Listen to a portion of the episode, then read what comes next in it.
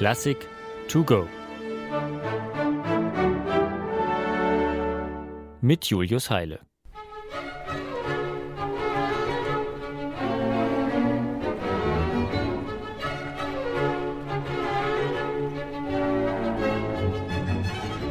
Endlich frei. Keine täglichen Proben mit immer denselben Hofmusikern mehr, keine Konzerte vor gelangweilten Schlossherren, keine Verpflichtung zum Unterrichten und zum lästigen Stimmen der Tasteninstrumente mehr. Und endlich mal nur das komponieren, worauf man selbst am meisten Lust hat.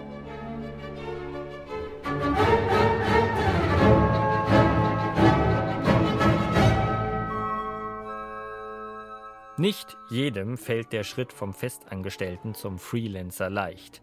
Josef Haydn aber hatte im Jahr 1790 nach beinahe 30 Jahren als Kapellmeister am Hof der Fürsten von Esterhaser südöstlich des Neusiedler Sees nicht nur die Schnauze voll, er wusste auch um seinen Ruhm.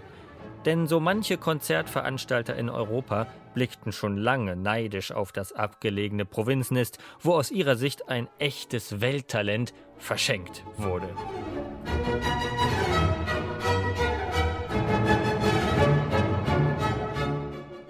Als also Haydns langjähriger Dienstherr starb und dessen nicht mehr an Musik interessierter Nachfolger das Hoforchester samt Chef in Pension schickte, dauerte es nicht lange, bis es an Haydns Haustür in Wien klopfte. Ich komme, Sie abzuholen.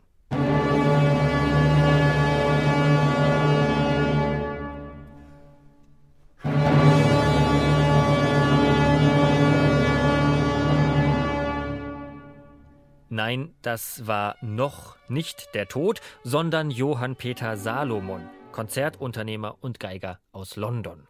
Er bot dem knapp 60-jährigen Haydn den lukrativen Vertrag an, für jedes seiner Konzerte in der britischen Metropole eine neue Sinfonie zu komponieren. Haydn musste gar nicht lange überlegen und zerschlug alle von seinem Freund Mozart hervorgebrachten Bedenken, er könne sich im fernen England womöglich gar nicht verständigen, mit dem berühmt gewordenen, schlicht ergreifenden Satz Meine Sprache versteht man in der ganzen Welt.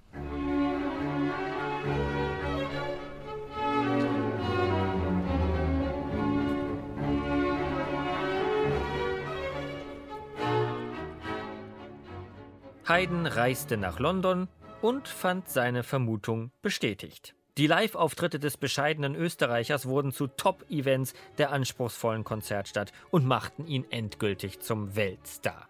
Mit zwölf Londoner Sinfonien gelang es Haydn, seinen immerhin schon 92 vorherigen Sinfonien nochmal die Krone aufzusetzen. Und wer jetzt nicht gerade von Beethoven aus rückwärts denkt, sondern sich in die Erwartungshaltung der Zeitgenossen hineinversetzt, kann das explosive Potenzial dieser Musik auch ohne weiteres nachvollziehen.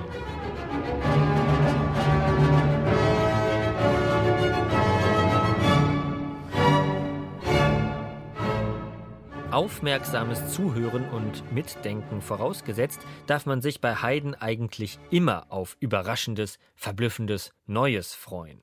In fast jedem seiner Werke erlaubte er sich etwa bewusste Regelverletzungen oder musikalische Witze. In den Londoner Sinfonien aber trieb der alte Schlawiner diese Spielchen auf die Spitze. Bekannt ist dabei leider nur der überraschende Paukenschlag in der Nummer 94 geworden, doch schon in der Nummer 93 gibt es für diesen umjubelten Effekt ein interessantes Vorbild.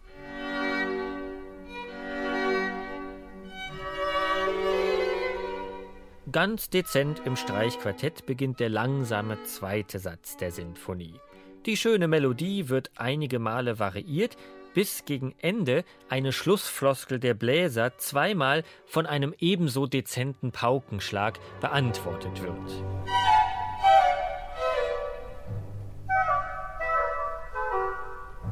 Beim dritten Mal entsteht leichte Verwirrung. Das Muster wird nicht eingehalten, Bläser und Streicher sind uneins, die Pauke verschläft ihren Einsatz. Was nun? Ratlosigkeit bis Jo, die Fagotte, diesmal sehr wenig dezent, die scheinbare musikalische Panne mit vulgärem Humor vergessen machen. Schade eigentlich, dass die Symphonie nicht bekannter geworden ist als die mit dem F. Naja, vielleicht auch gut so, denn Haydn auf seine Gags zu reduzieren, griffe natürlich viel zu kurz. Wie sagte noch Mozart? Keiner kann alles, schäkern und erschüttern, Lachen erregen und tiefe Rührung und alles gleich gut als Haydn. Recht hat er.